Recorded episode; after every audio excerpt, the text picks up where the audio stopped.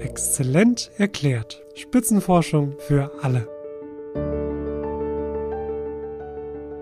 Wir Archäologen machen eigentlich nichts anderes als Abfall zu untersuchen. Was ich nach wie vor wahnsinnig faszinierend finde, dass man mit Kupfer und Zinn Bronze herstellen kann und dass man damit dies und das machen kann und dass es auf einmal auch alle wollen, aber dass es nicht alle haben.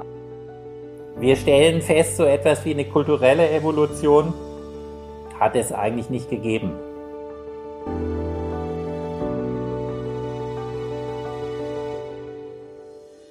Heute unternehmen wir eine Reise in die Vergangenheit. Ich habe mich nämlich mit dem Exzellenzcluster Roots aus Kiel beschäftigt. Wie der Name schon sagt, geht es hier um Wurzeln, um unsere Wurzeln. Roots erforscht die Wurzeln sozialer, umweltbedingter und kultureller Phänomene und Prozesse, die die menschliche Entwicklung nachhaltig prägen. Von früher also für heute lernen. Da gibt es zum Beispiel die Fragen, seit wann Menschen eigentlich ihre Umwelt geprägt haben, ob es schon immer Migration gab oder wie nachhaltig frühere Generationen lebten. Zu all diesen Fragen kommen wir im Laufe dieser Podcast-Episode. Zu Wort kommt erstmal der Sprecher des Clusters, Professor Johannes Müller. Also im Exzellenzcluster Roots ist es so, dass wir global gesprochen soziale gesellschaftliche und ökologische, ist relativ schwer ins Deutsche zu übersetzen, äh, Konnektivität untersuchen. Also, die Grundhypothese ist die, je verbundener sich zum Beispiel die Gruppen innerhalb einer Gesellschaft sind oder je verbundener auch unterschiedliche Gesellschaften oder Länder miteinander sind, desto friedfertiger ist die Welt. Und je unverbundener die Leute sind, desto gefährlicher ist die Situation. Sechs Themenfelder hat sich das Cluster vorgenommen. Es wird zu sozialen und ökologischen Gefahren geforscht und zu Ernährung und Krankheiten. Dann geht es um Innovation und Technologie, um die städtischen Räume und ihre Akteure, um die Wurzeln der sozialen Ungleichheit sowie von Konflikten. Dazu gehört die sehr interessante Frage, wie es eigentlich mit der Gewalt in früheren Gesellschaften aussah. Wenn wir das statistisch betrachten, wir können das ja zum Beispiel an, an Skeletten auch feststellen, in Gräberfeldern zeigt eigentlich tatsächlich, dass die reale Gewalt, die wir feststellen können an menschlichen Körpern in der Altsteinzeit beziehungsweise der Mittel- und Jungsteinzeit, und zu Beginn der Bronzezeit, also bis etwa 1300 vor Christus, geringer gewesen ist als später in Mitteleuropa. Es gab in der, in der Weltgeschichte immer Strukturen, die zum Beispiel zu unfriedlicheren Situationen geführt haben oder die zu Umweltbelastungen geführt haben. Es gab aber auch immer Strukturen, die, sagen wir mal in Anführungszeichen, kooperativere Gesellschaften hervorgerufen haben, die auch eine größere Resilienz und Nachhaltigkeit gegenüber Umweltgeschichten entwickelt haben. Es gibt eigentlich in vielen Gesellschaften soziale Ungleichheit. Wenn diese soziale Ungleichheit zu groß wird, dann gibt es Schwierigkeiten. Dann äh, steigen die Konflikte, dann wird die Ökonomie unproduktiver dann nimmt das Gewaltpotenzial zu und dann brechen diese Gesellschaften zusammen. Also das ist etwas, was man feststellen kann. Da ist es dann aber nicht so, dass, sagen wir mal, Gesellschaften um 5000 vor Christus weniger Ungleichheit entwickeln als Gesellschaften meinetwegen um 1000 nach Christi Geburt. Das klingt für mich eigentlich logisch. Denn je weniger Menschen auf der Erde gelebt haben, desto seltener kamen sie sich in die Quere. Also je weniger Menschen, desto weniger Gewalt. Aber so einfach ist es nicht. Es gibt in Bezug auf Gewalt zum Beispiel quantitative Studien von Ethnographen zu Neuguinea, wo man ja relativ lange, sagen wir mal, noch in nicht industriellen Verhältnissen gelebt hat. Und die Untersuchungen, die ethnografisch, ethnohistorisch sind, die zeigen dort, dass Gewaltanwendung gerade dort stattfindet, wo dünne Besiedlung im Land existiert. Also in den Kerngebieten, wo man dicht zusammensiedelt, hat man Mechanismen entwickelt, um, sagen wir mal, die Gewalt zu kontrollieren, während in diesen dünn besiedelten Gebieten man eher dazu neigt, zum Beispiel andere Leute zu überfallen und dabei nicht entdeckt wird. Jetzt sind wir schon mittendrin im Thema. Aber eigentlich habe ich Professor Johannes Müller noch gar nicht richtig vorgestellt. Er ist Archäologe am Institut für Ur- und Frühgeschichte der Universität Kiel. Ich bin Archäologe und wir Archäologen machen eigentlich nichts anderes als Abfall zu untersuchen, würde ich mal so sagen. Gut, wir natürlich auch Gräber oder was auch immer, aber ich würde erst mal sagen, unsere primäre Geschichte ist, wir untersuchen Abfall. Und das Gute am Abfall ist, Abfall ist kaum manipuliert.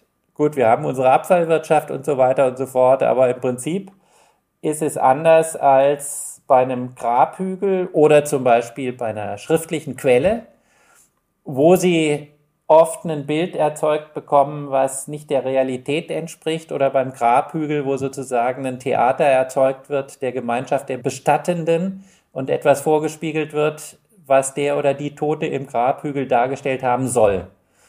Von daher, meine persönliche Meinung ist es, diese Abfalluntersuchung ist etwas sehr Neutrales. Also Sie können heutzutage Abfalluntersuchungen machen, Sie können Abfalluntersuchungen von Resten aus dem Mittelalter oder aus der Steinzeit machen.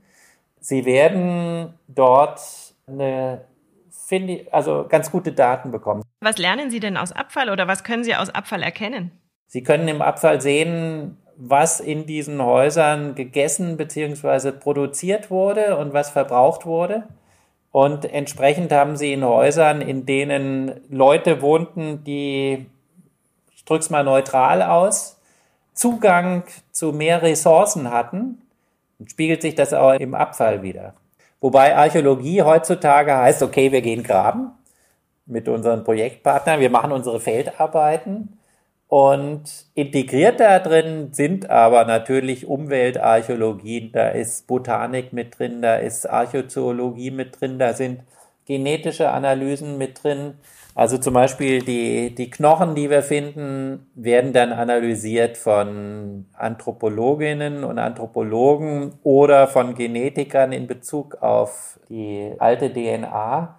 Es gibt dann die Botaniker, die eben zum Beispiel die, die Makroreste untersuchen. Es gibt Pollenanalytiker und Sedimentologen und Bodenkundler, die entsprechend zum Beispiel von den Bohrungen von Sedimenten, die auf oder neben den Grabungen in Umweltarchiven auch stattfinden, auswerten. Es gibt die Archäologen, die die menschlichen Produkte, also nicht nur die Fingerprints in der Umwelt, sondern die wunderbaren Keramikobjekte oder die Architektur oder diese Dinge alle einerseits in Bezug auf die Materialherkunft analysieren, andererseits vor allen Dingen auf das Design und die Zusammenhänge und die Deponierungsprozesse, um eben auch den ideologischen oder rituellen Bereich dieser Gesellschaften zu rekonstruieren. Wie Johannes Müller gerade schon sagte, wichtig ist auch die Rolle der sogenannten physischen Anthropologie.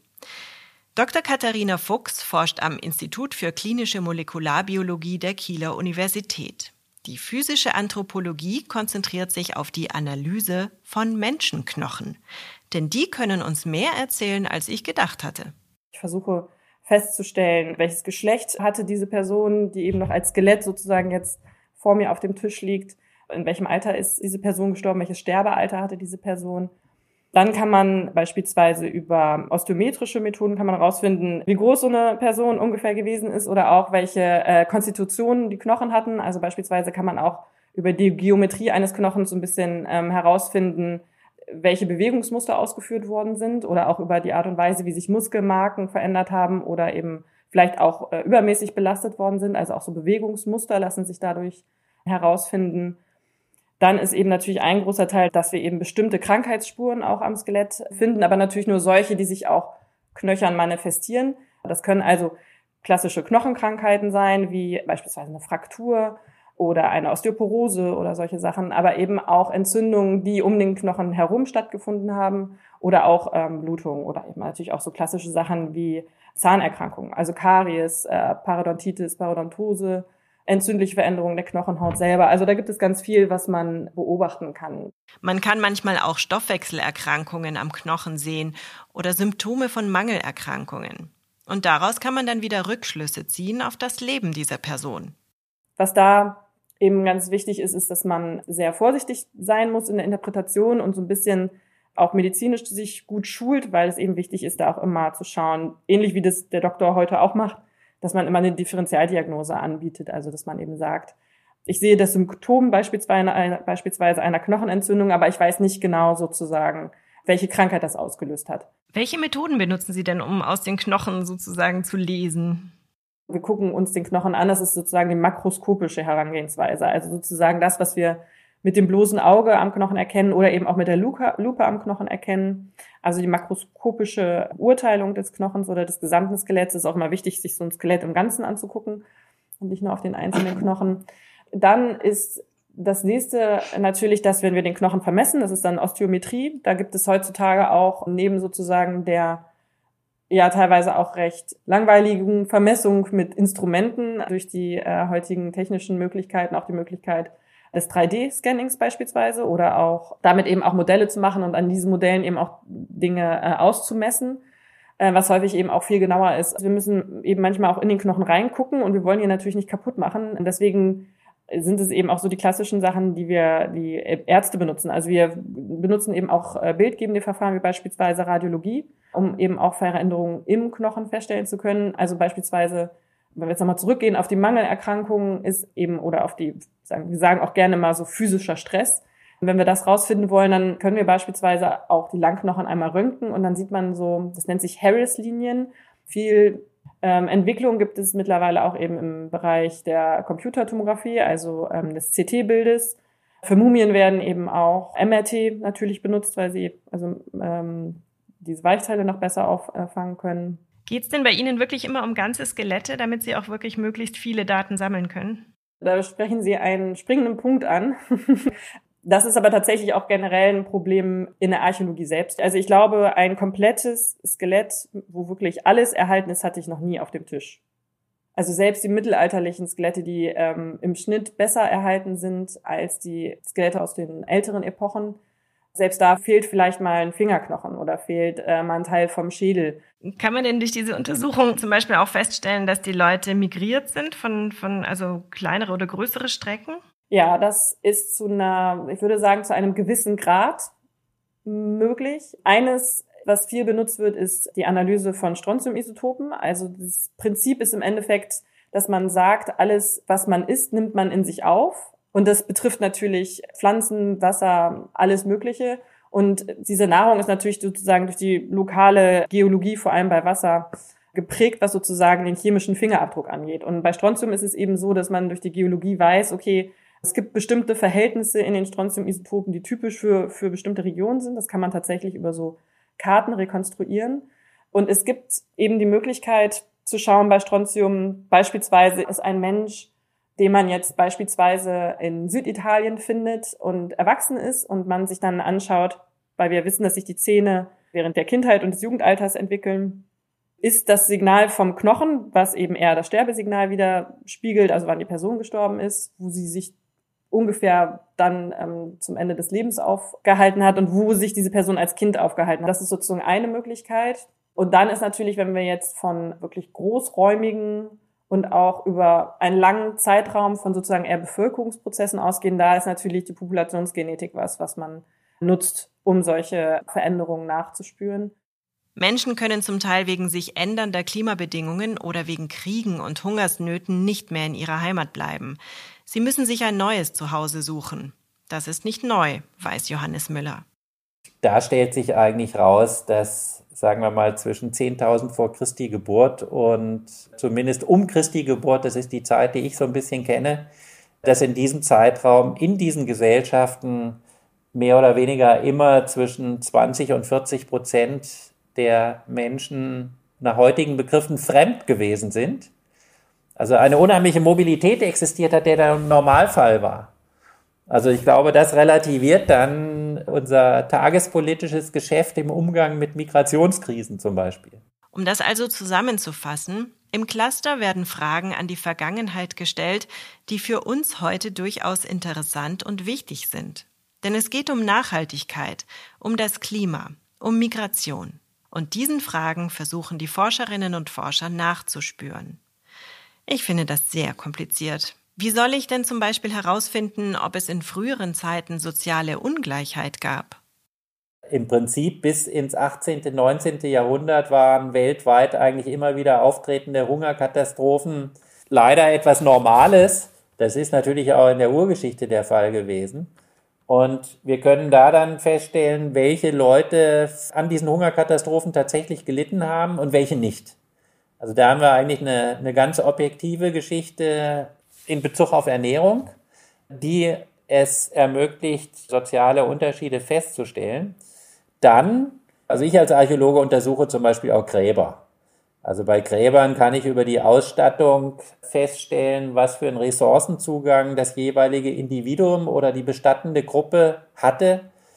So primitiv wie es klingt, wenn jemand Gold im Grab hat, ist es normalerweise etwas anderes, als wenn jemand, sagen wir mal, ein Knochenobjekt im Grab hat. Und wenn ich das dann noch mit diesen, ich nenne jetzt mal unabhängigen Daten der Isotopenanalysen korrelieren kann, dass zum Beispiel Gräber mit Gold eher bei Leuten auftreten, die eine sehr diverse Ernährung hatten und nie an diesen Hungerkatastrophen gelitten haben, während das bei anderen der Fall ist, dann habe ich da eigentlich einen relativ guten objektiven Hinweis darauf, die sozialen Differenzen darzustellen. Das war jetzt das 18., 19. Jahrhundert, also noch nicht allzu lange her. Über welche Zeitspannen sprechen wir sonst in der Archäologie? Also die Vergangenheit, von der wir sprechen als Archäologen, die beginnt natürlich mit dem Auftreten des Urmenschen. Das heißt, äh, ich würde mal sagen, Pi mal Daumen vor zwei bis drei Millionen Jahren. Und was vollkommen unterschätzt wurde bisher, was in den Studien jetzt einfließt. Man dachte immer in den Zwischeneiszeiten oder sowas kaum Umwelteinflüsse des Menschen. Das Jagdverhalten hat schon oft zur Dezimierung von Tieren geführt. Auch der Feuereinsatz hat zu Dingen geführt, die schon zu großräumigen landschaftlichen Veränderungen geführt haben. Aber es gibt Untersuchungen und die sind das erste Mal eigentlich in die in die Wissenschaft sozusagen gebracht worden 2003 durch jemanden Ruddyman. Da wird deutlich, dass zum Beispiel Erhöhung von Kohlendioxid ab circa 6000 vor Christus einsetzt. Und dass wir in Anführungszeichen diese Probleme mit den Treibhausgasen in Anführungszeichen ab diesem Moment schon beobachten können. Und es gibt gab vor, vor zwei Jahren eine Studie, eine weltweite Studie, an der wir auch beteiligt gewesen sind, deren Quintessenz eigentlich darin besteht, dass im dritten vorchristlichen Jahrtausend, 3000, 2000 vor Christus, es keinen Platz auf der Welt außer der Antarktis gegeben hat, der nicht vom Menschen umgestaltet wurde. Moment, das muss ich jetzt nochmal wiederholen. Das heißt, dass vor ungefähr 5000 Jahren schon überall auf der Welt der Einfluss des Menschen spürbar war. Das hätte ich nie gedacht. Also ich bin da auch nicht von ausgegangen, weil ganz klar die Bevölkerungsdichte war wesentlich geringer. Wir haben Berechnungen, nicht nur wir, aber auch andere Leute haben Berechnungen durchgeführt, wenn wir die Jungsteinzeit europaweit betrachten, also so den Zeitabschnitt zwischen Pi mal Daumen in 6000 vor Christus in Südosteuropa bis 2000 vor Christus, dann haben in Europa nicht mehr als 8 Millionen Menschen gelebt. Und das ist so eine Bevölkerungsdichte von zwei Einwohnern pro Quadratkilometer. Und einerseits ist es durchaus überraschend, dass dann doch solche globalen Umweltveränderungen schon aufgrund dieser geringen Bevölkerungsdichte sichtbar werden. Andererseits stellt sich aber wenn wir jetzt an unsere Pandemie denken, ich spreche schon von unserer Pandemie, es gibt über die angesprochenen genetischen Analysen die Möglichkeiten, eben auch Krankheiten in der Vergangenheit zu erforschen. Und da wissen wir, dass die Pest ab mindestens 3700 vor Christus, wahrscheinlich 4000 vor Christus, da war. Es gibt immer wieder einzelne Skelette, wo Pesterreger gefunden werden oder identifiziert werden. Aber aufgrund der geringen Bevölkerungsdichte hat es so etwas wie eine Pandemie offensichtlich nie gegeben. Also es waren dann einzelne lokale Ausbrüche, aber nicht mehr. Das heißt aber, dass sozusagen das, was uns bewegt, also die Frage von Epidemien oder Pandemien in diesen frühen Zeiten anders war. Die Pandemie und die Klimakrise sind zwei unserer aktuellen politisch-gesellschaftlichen Probleme. Und wir sind gerade große Fans der Nachhaltigkeit. Äh, das Passwort von der Nachhaltigkeit ist nicht neu. Die historischen Zeiträume, über die wir reden. Also nehmen wir mal das Beispiel Atomenergie. Wir haben ja heute eine Gesellschaft, die Atommüll produziert hat, der, und ich glaube, die Wissenschaftler haben dort recht, über eine halbe Million Jahre in irgendeiner Form unter Kontrolle gehalten werden muss, dieser Atommüll. Und wenn wir uns die Laufzeit unserer Gesellschaft anschauen, dann ist es doch ein bisschen zweifelhaft, ob wir so lange stabile Verhältnisse haben. Wenn ich in die, in die Urgeschichte blicke, dann gibt es da Gesellschaften mit aneignender Produktionsweise, die existieren über Tausende von Jahren. Oder ich habe Kulturen in Deutschland zum Beispiel, die ersten Bauern, die Linearbandkeramik, die existierten von 5500 bis 4900 vor Christus 600 Jahre in einer Wirtschaftsweise, die eigentlich auch in den Kerngebieten nicht zu irgendwelchen Krisen geführt hat. Also da ist Nachhaltigkeit in irgendeiner Form da. Es ist ein nachhaltiges Wirtschaften oft nachzuweisen. Den Begriff der Nachhaltigkeit hat es damals wahrscheinlich nicht gegeben. Wieso ist das generell für uns wichtig, etwas über unsere Vergangenheit zu erfahren? Na, ich meine, äh, ich weiß nicht, gibt es eine Gegenwart? Also die Gegenwart ist automatisch immer gleich vergangen. Also wenn wir uns nicht mit der Vergangenheit beschäftigen, würden wir unseren Lebenssinn verlieren. Also ich glaube, der Unterschied zwischen Gegenwart und Vergangenheit ist jetzt für mich zumindest rein erkenntnistheoretisch ein falscher. Also wenn wir jetzt miteinander reden, in einer Sekunde ist das, was ich sage, sofort Vergangenheit. Also von daher, die Vergangenheit ist Gegenwart. Also das einfachste Beispiel ist, sagen wir mal, Landschaft. Gut. Viele Leute hier, zumindest in unserem Exzellenzcluster, äh, würden den Unterschied machen zwischen Umwelt und Landschaft. Umwelt ist sozusagen die natürliche Umwelt, sagen wir mal die, genau, die Pflanzenwelt und alles Mögliche. Und Landschaft ist aber die natürliche Umwelt plus die Fingerprints, die die Gesellschaft in der Landschaft hinterlässt. Also Landschaft ist ein Konstrukt, das sich zusammensetzt aus den ökologischen Bedingungen und den kulturellen Aktionen, die in diesem Raum stattfinden. Und dieses Bewusstsein über uns selber können wir sehr stark entwickeln, indem wir uns sozusagen wiedergespiegelt bekommen in ganz entfernten Zeiten, wo der Mensch unter ganz anderen Bedingungen sich verhalten hat. Wenn ich jetzt schon zwei Menschen vor mir habe, die sich so gut mit unserer Vergangenheit auskennen, dann machen wir doch noch fix einen Grundkurs in Sachen Menschheit. Welche großen Meilensteine gab es da eigentlich in unserer Entwicklung? Der aufrechte Gang sicherlich. Ähm, dann später natürlich die Nutzung von Werkzeugen und zwar nicht die Herstellung von Werkzeugen, also nicht diese kognitive Leistung, sondern erstmal eben die, die Nutzung von Werkzeugen oder eben von Stein oder Stöcken oder ähnlichem. Und dann sicherlich die Nutzung und äh, später vor allem die Bewahrung von Feuer und dass man dann eben feststellen konnte, dass man dadurch Nahrung bekömmlicher machen konnte, haltbarer machen konnte und sich halt natürlich auch wärmen konnte. Also es war beispielsweise für die Neandertaler sehr wichtig, wo man eben davon ausgeht, dass eine Möglichkeit ist, dass der Neandertaler durch den äh, modernen Menschen verdrängt wurde, weil also hier in Europa weil der Neandertaler zwar Feuer bewahren konnte, mitnehmen konnte, aber der moderne Mensch Feuer tatsächlich herstellen konnte. Also das sozusagen sind sicherlich Meilensteine gewesen äh, in der ganz frühen Geschichte des Menschen in dem Moment, wo der Mensch festgestellt hat oder die Menschen festgestellt haben, dass man eigentlich auch an einem Ort bleiben kann und sozusagen dort die Nahrung lokal produzieren kann und man eben nicht mehr auf das Wild oder auf bestimmte äh, Jahreszeiten angewiesen ist, wo es eben bestimmte Kräuter oder eben andere Pflanzen gab, die man essen kann. Das war sicher der aller, aller wichtigste Meilenstein, den ich jetzt so persönlich sehe. Also gerade tatsächlich dieser Prozess der Sesshaftwerdung. Weil man sich natürlich auch überlegte, dass sich die Gesellschaft noch anders ähm, organisieren mussten. Also dass es sicherlich auch darum ging, zu gucken, wer kümmert sich um was, jetzt mal simpel gesagt. Aber der nächste Meilenstein, den ich dann sehen würde, ist eben tatsächlich die Nutzung von Rohstoffen. Also eben zu erkennen und herauszufinden, was ich nach wie vor wahnsinnig faszinierend finde, dass man mit Kupfer und Zinn Bronze herstellen kann und ähm, dass man damit dies und das machen kann und dass das auf einmal auch alle wollen, aber dass es nicht alle haben. Und können wir die auf einem Zahlenstrahl unterbringen, also zum Beispiel diese Sesshaftwerdung? Soweit ich gelesen habe, begann das so ungefähr 9000 vor Christus. Da haben die Menschen dann wirklich angefangen, Vieh zu züchten und Felder zu bestellen. Und diese Idee braucht dann relativ lange, bis sie sich nach äh, Mittel- und, und Westeuropa und Nordeuropa ausbreitet und dann eben natürlich auch weiter in den Osten. Man kann da auch so Fluktuationen auch durchaus sehen. Ähm, aber scheinbar war diese Lebensweise, hatte wohl so einen großen Vorteil, dass sich das eben tatsächlich verbreitet hat. Aber es hat halt eben eine Zeit gedauert. Diese Zeiträume finde ich sowieso interessant, weil wir selber in einer schnelllebigen Zeit leben und immer nur so höchstens, finde ich, jetzt so 50 Jahre plus minus irgendwie im Blick haben. Und wenn man dann hört, das hat tausende von Jahren gedauert, manche Entwicklungen, dann sind es wirklich ganz, ganz andere Zeiträume, die wir uns gar nicht vorstellen können.